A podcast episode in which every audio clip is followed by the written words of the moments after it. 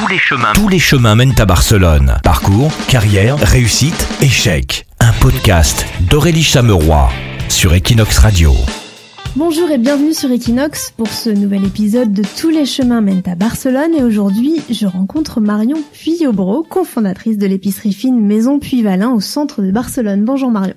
Bonjour. Et merci de nous recevoir dans, dans ta boutique. Ben merci à toi. Alors déjà, d'où viens-tu euh, en France Marion? De Toulouse, du sud-ouest. Ça va s'entendre. Oui. C'est là que t'as grandi, que t'as fait tes études? Euh, Voilà, oui, oui, oui, c'est là que j'ai grandi. Euh, les études après, je les ai faites euh, euh, bah, dès 18 ans. Je suis partie à Tarbes pendant deux ans.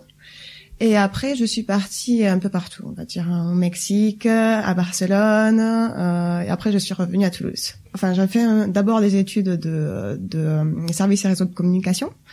Et après, je suis partie euh, sur un IAE, Institut d'administration des entreprises. Tu avais déjà dans l'idée de, de créer une entreprise. Exactement. D'accord, comment c'est venu cette, cette passion pour l'entrepreneuriat?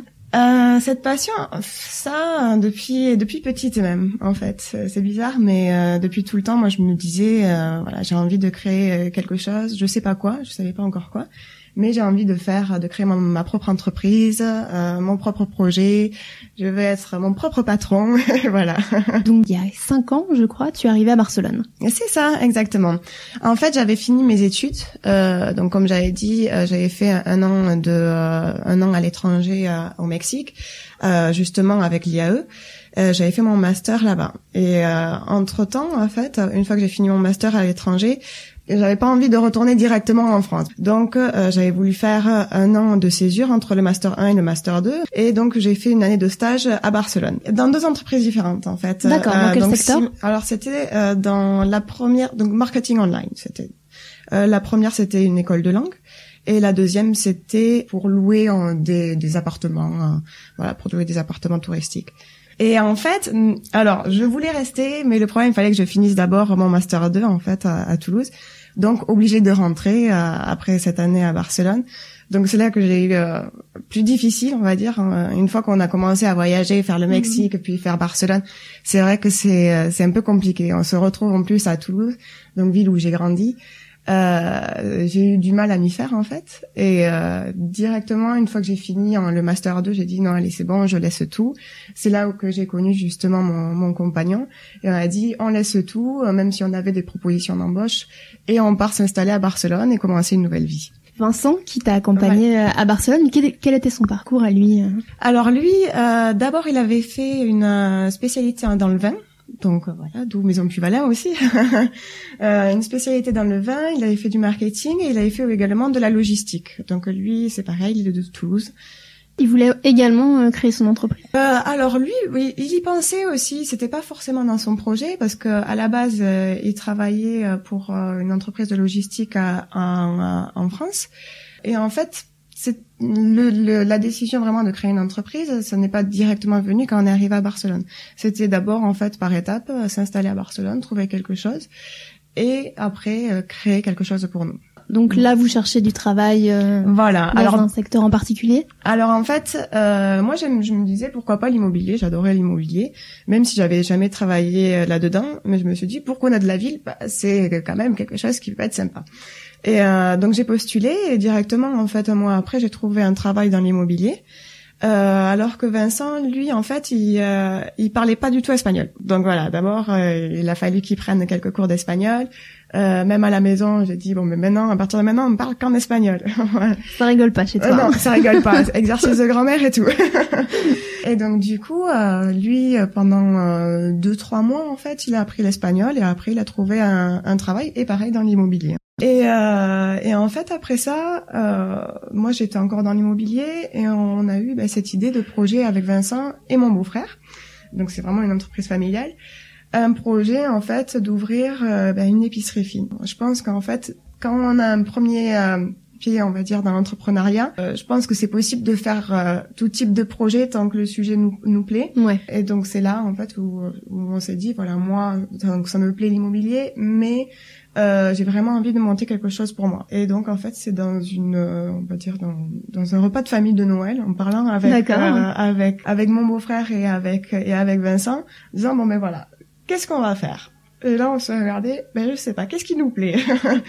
Et on a dit, qu'est-ce qu'on peut apporter en fait à, à, à Barcelone? Et on a dit, ben nous vraiment, ce qui nous plaît, c'est le terroir, le terroir Mhm. français, D'accord. et à apporter un peu cette culture à cette culture gastronomique à Barcelone. Vraiment. Euh, euh, raconter l'histoire des, des petits producteurs, euh, raconter l'histoire de tous les produits et de faire venir ça à Barcelone. Donc est née l'idée de, de Maison Puy-Valin. Comment elle s'est concrétisée? Est-ce qu'elle s'est concrétisée rapidement? On a commencé ben, à faire un business plan, à réfléchir, euh, vraiment à, à, à regarder les possibilités, études du, du marché, euh, parler avec certains euh, certains producteurs. En fait, au final, ça s'est réalisé assez rapidement parce que dès février, on avait déjà le local. Donc il n'y avait pas finalement de trop d'embûches. Il y Euh, avait peu d'épiceries françaises. Il y avait peu Euh, d'offres. Voilà, exactement. En fait, euh, nous, comme je disais, c'est qu'on voulait vraiment se spécialiser dans les produits de petits producteurs. Vraiment, c'est euh, donc c'est vrai comme c'était c'est une niche au final et, euh, et donc on a vu qu'il y avait vraiment euh,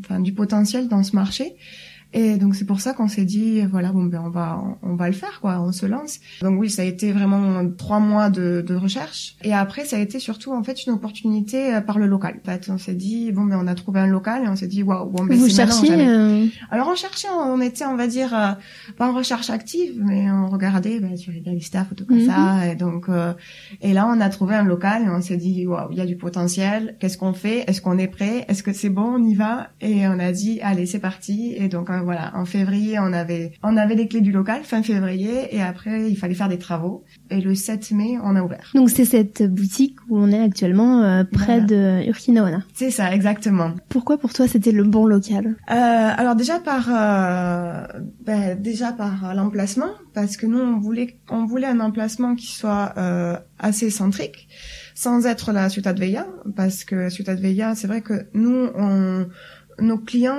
euh, ce n'est pas les touristes en fait. Mm. C'est les, les euh, moitié, c'est les Français expatriés et moitié c'est euh, les euh, les personnes d'ici qui sont intéressées par les produits français, les produits des terroirs. Donc, euh, donc on voulait pas non plus les, enfin les touristes, c'est pas no- c'est pas nos clients. Mm. On en a certains, c'est vrai, mais c'est pas notre cœur de cible. Donc, euh, Urquinaona, ça reste euh, un lieu où les gens vivent ici, les gens d'ici vivent ici. Euh, on a aussi le euh, l'école française euh, qui est à, à Grande Via, donc qui n'est pas très... Voilà, c'est Mhm. ça. Et euh, pas mal de Français aussi qui vivent ici. Après, on voulait pas non plus se mettre euh, vraiment trop, par exemple à Saria, euh, voilà, parce qu'on voulait quand même avoir commencer à avoir du passage, Mhm. c'est ça.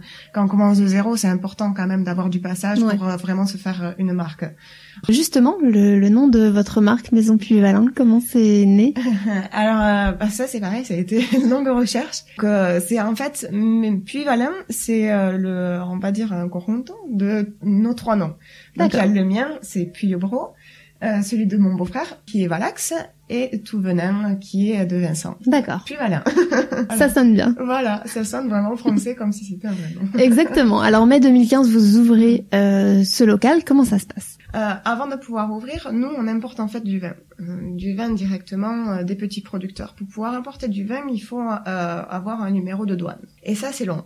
c'est même très long. Surtout quand on connaît pas le milieu, quand on- voilà, fin février, en mars, on a déjà demandé, on va dire, donc ce numéro de douane pour pouvoir justement importer nos vins. Et euh, ça a tardé et tardé et tardé. C'est-à-dire qu'en mai, on n'avait toujours pas ce numéro. Donc euh, là, c'était un peu la panique. C'est-à-dire, on peut pas importer le vin, on n'a pas de vin. Euh, donc après, ça s'est arrangé. ça s'est arrangé. Sur Internet, on lit de tout. Et quand on va sur place, on nous lit de tout. Mhm. C'est-à-dire qu'il y en a qui nous disent, bon, mais ça va être un mois. Et d'autres qui disent, ben, ça peut tarder jusqu'à six mois. Six mois ou même un an, euh, voilà. On dit, ouh là là, c'est la galère. Vous êtes fait assister justement par des spécialistes. euh, ben pas du tout.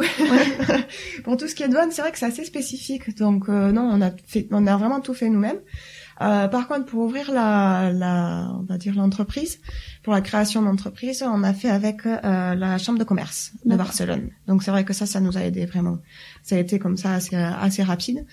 Et, euh, et non, oui, pour ça, en fait, euh, ils nous ont tout créé et, euh, et en très peu de temps. Comment les premiers mois se sont euh, se sont déroulés? Ben assez bien en fait. Après, euh, comme c'était la première fois qu'on était dans la, dans la vente en fait, euh, vente en particulier, ben, c'était vraiment euh, tout waouh. comment on fait euh, sur Mhm. la caisse euh, Comment ça marche? Donc, euh, mais c'est vrai que euh, bah, en fait, c'était super parce que c'est une approche, comme je disais, en fait, avant, on travaillait dans l'immobilier, mais là, c'est une approche, en fait, qui va être encore différente. C'est une relation qui va être avec les clients, qui va être de confiance.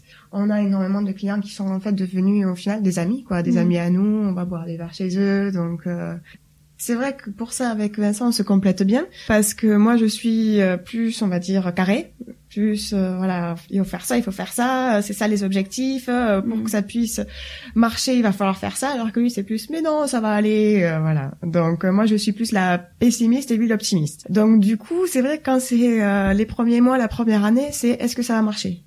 C'est est-ce que ça va être possible? Est-ce que voilà Est-ce que on va avoir du monde? Est-ce que c'est sûr qu'au début en plus ben forcément on, ben, on se paie pas quoi. C'est quand on commence une entreprise ben les les premiers mois les premières la première année euh, soit euh, soit on se paie pas soit on se paie vraiment des salaires très très très petits donc c'est vrai que c'est un peu c'est un stress. C'est euh, c'est un stress pour ça, un stress pour la vie quotidienne. Et comment tu fais justement pour euh, pour travailler en couple? C'est toujours délicat. Euh, ben au final, je, enfin tout le monde nous disait euh, attention, ça va être assez dur, ça va être assez dur, ça va être compliqué. Euh, euh, parce que c'est vraiment en fait travailler on est 24 heures sur 24 ensemble. Euh, mais je pense qu'en fait on a réussi à trouver une certaine euh, harmonie parce que euh, chacun s'occupe de son secteur, c'est-à-dire que moi c'est les professionnels, l'administratif, la comptabilité, et le site internet, la communication alors que lui, ça va être tout ce qui est la partie boutique, achat. Donc, tant que chacun, en fait, a son domaine, euh, on n'empiète pas sur, on va dire, sur le travail de l'autre. Donc ça, je pense que ça a aidé. Et, euh, et comme on s'entend très bien, en fait, euh, pour nous, ça marche bien. D'accord. Le stress ne se ressent pas à la maison, du coup, tu arrives à séparer les deux? Euh, Alors, séparer les deux, c'est impossible, en fait. c'est impossible. Donc, euh, ça, ça fait partie de nous, en fait. Ça fait partie de, de notre vie quotidienne. Donc, euh, quand on rentre à la maison, ben on va parler du boulot, mais ça dérange pas. C'est comme un couple, ben quand ils vont rentrer à la maison, ils vont parler de leur journée. Ça fait partie de nous. Et c'est par contre quand on est en vacances, on dit on parle pas boulot. C'est le boulot, on le laisse, à, on le laisse à la à chez nous. Voilà, on laisse à Barcelone. Ça c'est surtout pour les vacances, quoi. Mais sinon après, euh, séparer l'un de l'autre, ça va, c'est impossible. Mm. Mais bon, ça, ça le fait aussi. Au niveau de l'étiquetage en catalan, est-ce que tu as eu euh, des expériences, Marion euh, Alors, ça c'était il y a quoi? Bon, j'en ai eu plusieurs. ça c'était d'abord il y a deux, trois ans en fait. Euh, on a eu, euh, on a eu, on va dire une, comme on dit, une dénoncia, voilà, euh, anonyme. Euh, on a eu justement euh, des, euh, des personnes de la Agencia de Consumo de Barcelona qui sont venues et nous ont dit voilà alors en fait je viens vous voir parce qu'il y a eu une dénonciation. Je dis ah bon mais comment ça? Qui ça? Euh, ben on peut pas vous le dire parce que c'est anonyme. Ah d'accord ok bon alors en fait c'est pour tout ce qui concerne euh, D'abord l'étiquetage euh, dans les normes en espagnol. Mhm. Voilà, donc tous les produits doivent être étiquetés. Ben nous, comme c'est des produits qui viennent de petits producteurs, mhm. euh, c'est vrai qu'il fallait les faire nous-mêmes parce que eux, ben, ben voilà, euh, quand on avait demandé que ce soit par exemple une petite productrice qui nous l'avait fait, on a encore maintenant des, euh, par exemple, une confiture, euh, confiture de figues, mermelada de figueras. Oui, d'accord. voilà. Donc en fait, à refaire nous-mêmes derrière, donc faire tout l'étiquetage euh, d'abord en espagnol et, euh, et après, par contre, tout ce qui est euh, vente euh, à granel, comme on appelle, donc tout ce qui est les pains, tout ce qui est euh, les, euh, les fromages ou les choses comme ça, qui doit être en catalan, en fait. Ça, après, tout ce qui est le rotulo, comme on appelle, donc c'est l'enseigne qui a marqué juste au-dessus de, voilà, l'enseigne qui a marqué au-dessus de notre local, qui doit être aussi en catalan. Euh, donc ça, heureusement, on l'avait parce que sinon c'est pas mal d'amende. et le ticket, pareil euh, en catalan. Donc en fait, euh, ça, elles ont tout vérifié. Elles ont vu qu'il y avait certains trucs qui manquaient. Alors, ben, en fait, nous, on n'était même pas au courant de toute la mhm. législation hein, sur ça. Donc ça, par contre, l'étiquetage de tous les produits, parce qu'en fait, les normes, elles changent tout le temps. C'est-à-dire, mhm. une fois, il faut qu'il y ait les valeurs nutritionnelles, une autre fois, en fait, il, enfin, avant, voilà, il fallait pas. Euh, donc, euh, bah, nous ont donné, euh, nous ont donné un mois pour le faire, sauf qu'on a, on va dire que des références différentes, on, doit avoir mille références. Donc, en fait, ça a été un mois intensif de, de travailler que de ça. Quoi. Tu l'as fait toi? Avec Vincent, quoi. On a tout fait de nous-mêmes. Donc la traduction, réétiqueter. La traduction, toutes les traductions, tout réétiqueté, produit par produit Et il y a quoi Il y a 6-7 mois, deux nouvelles inspectrices qui sont revenues. là, c'était pas une dénonciation, c'était passer devant, voilà. Euh, pour tout revérifier, pareil, et les normes qui avaient changé sur l'étiquetage. D'accord. Voilà, bah, tout refaire avec les nouvelles normes. Donc euh, donc voilà quoi. Donc c'est c'est assez pénible parce que mhm. c'est du travail déjà qu'on voilà on a pas mal de travail à côté de ça et c'est euh, rajouter la charge de travail mais bon ça fait partie du jeu hein. c'est c'est ça. Comment vous avez défini euh, les jours d'ouverture, les horaires de de la boutique? Alors bah au début comme euh, forcément on commençait enfin on, on, ouvrait on commençait tout de zéro et donc il fallait se faire connaître hein, donc on était tout le temps ouvert vraiment. Mais on a dit bon mais voilà on essaie de voir en fonction du quartier. C'est-à-dire qu'au début, on savait pas si euh, le week-end on allait avoir beaucoup beaucoup de monde. On se disait peut-être qu'il va falloir ouvrir aussi les dimanches. Euh.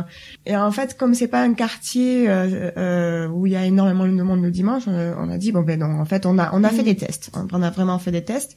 On va dire il y en a un qui travaille un jour, l'autre travaille l'autre jour, ou un travaille le matin, l'autre travaille l'après-midi. C'est vrai qu'on arrive en fait à combiner sans forcément faire 70 heures par semaine, travailler 70 heures par semaine. Combien d'heures par semaine Oula, ça dépend.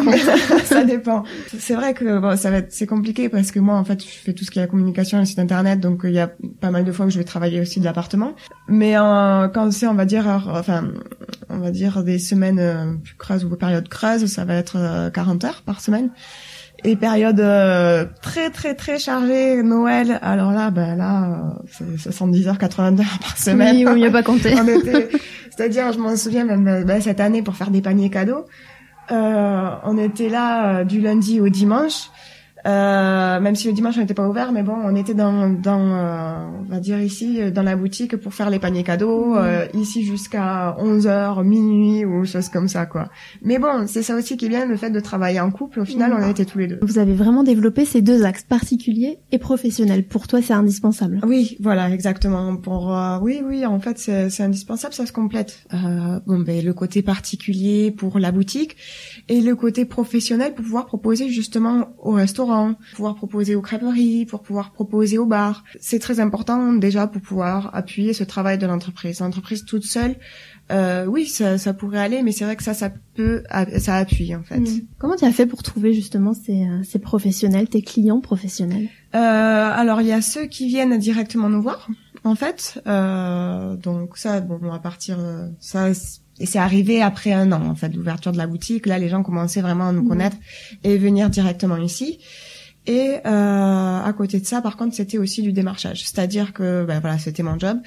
Euh, faire le catalogue professionnel, réussir à, on va dire, à euh, élargir notre gamme pour avoir une gamme spéciale pour les restaurateurs. Tout ce qui est faire le, euh, voilà, la gamme, le, la gamme, les prix, faire la stratégie. Donc mm. pour tout ce qui est ben, les livraisons, les choses comme ça. Est-ce que tu arrives à dégager du temps pour toi hein? En fait, c'était, c'était quand je crois que c'était il y a un an et demi. Je crois que j'ai dû faire un petit pétage de câble avec Vincent. J'en pouvais plus en fait. Ça faisait, ça faisait deux ans et demi qu'on était à fond dans le travail et on faisait que ça, que mm. ça, que ça, le travail, le travail, le travail. Et en fait, il y a un moment donné, je me suis dit, euh, waouh, c'est euh, euh, c'est que les années ont passé trop rapidement. En fait, euh, j'ai dit mais euh, ça fait deux ans et demi qu'on a monté ça, euh, je, je, je comprends pas. C'est ça, les années ont volé en mm. fait. Et, euh, et donc en fait maintenant j'ai envie d'avoir un peu plus de temps pour nous et de faire des activités à côté. Donc c'est là en fait on a dit oui oui donc là on va plus se prendre le week-end, peut-être fermer quelques lundis, euh, euh, faire des choses à côté. Donc mm. par exemple aller au théâtre, mm. aller faire des activités, euh, partir partir des week-ends au ski ou faire des week-ends on va dire dans une capitale. donc donc on s'est dit c'était il y a voilà un an et demi un an et demi on va prendre un peu plus de temps pour nous et se prendre déjà euh, un long voyage pour la période d'été et euh, euh, deux fois par an essayer de découvrir une nouvelle capitale mm. dans l'Europe ou autre. je me suis inscrite à une salle de sport aussi. bien bien. voilà pour en fait faire autre chose en fait, pouvoir se défouler. Quel conseil tu pourrais donner Marion à, ceux qui voudraient se lancer également dans, dans son genre d'activité ou quel est toi le meilleur conseil qu'on t'ait donné? Alors c'est pas forcément un conseil qu'on m'a donné, mais ça va être euh, quelque chose en fait que j'ai vu sur euh, bah, sur le tas. c'est que euh, il y a des galères, il y a des obstacles, il y a toujours des galères, mais mais ça c'est pour tout le monde. C'est-à-dire ne pas se décourager et dans tous les cas, il y a tout le temps des solutions. Voilà, c'est à chaque fois qu'il y a une galère, je me dis c'est pas grave, c'est il y a toujours des solutions. Il faut le faire euh, bien, euh, carré, c'est c'est pas grave, étape par étape. Donc vraiment, euh, il faut pas se décourager, vraiment, parce que c'est vrai qu'au début, entre toutes ces galères, on peut se dire bon mais il y en a marre, c'est pas grave, on fait pas ou on ferme, euh, voilà. Non, c'est pas grave. C'est que euh, derrière ça, il y a une solution et après derrière il y aura une autre galère mais c'est pas grave ça fait partie du jeu. Merci beaucoup Marion d'avoir été sur Equinox. Merci beaucoup Aurélie. Tous les chemins tous les chemins mènent à Barcelone